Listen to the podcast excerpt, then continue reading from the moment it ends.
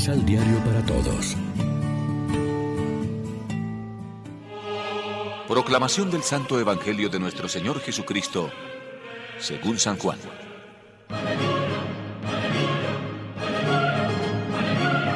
La tarde de ese mismo día, el primero de la semana, los discípulos estaban a puertas cerradas por miedo a los judíos. Jesús se hizo presente allí, de pie, en medio de ellos, y les dijo, La paz sea con ustedes. Después de saludarlos así, les mostró las manos y el costado. Los discípulos se llenaron de gozo al ver al Señor.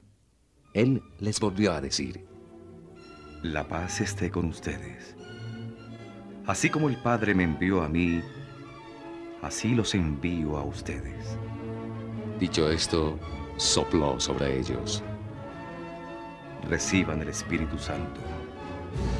A quienes ustedes perdonen, quedan perdonados. Y a quienes no libren de sus pecados, quedan atados. Uno de los doce no estaba cuando vino Jesús.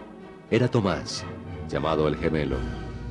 Los otros discípulos pues le dijeron, ¡Vimos al Señor! Y Tomás contestó, No creeré sino cuando vea la marca de los clavos en sus manos.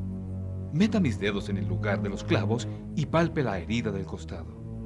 Ocho días después, los discípulos estaban de nuevo reunidos dentro, y Tomás con ellos.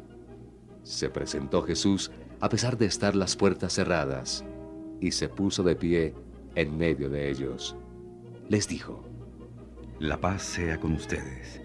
Después dijo a Tomás, Ven acá. Mira mis manos. Extiende tu mano y palpa mi costado. En adelante no seas incrédulo, sino hombre de fe. Tomás exclamó, Tú eres mi Señor y mi Dios. Jesús le dijo, Tú crees porque has visto.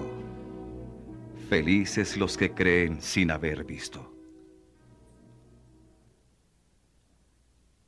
Muchas otras señales milagrosas hizo Jesús en presencia de sus discípulos que no están escritas en este libro.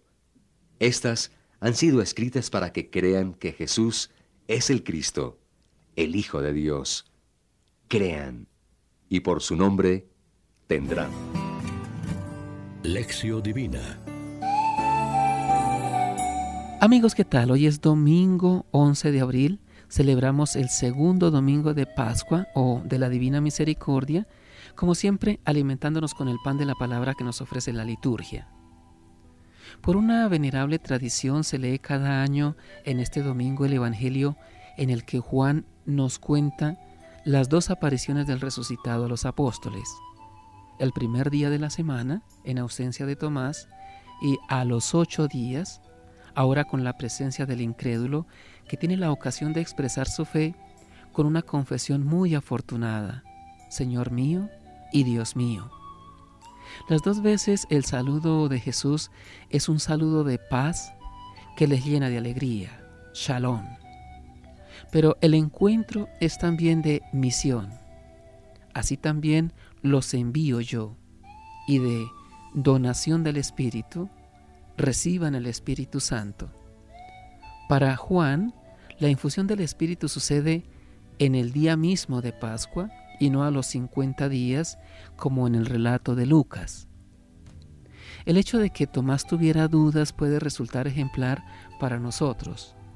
Si no meto la mano en el costado, no lo creo.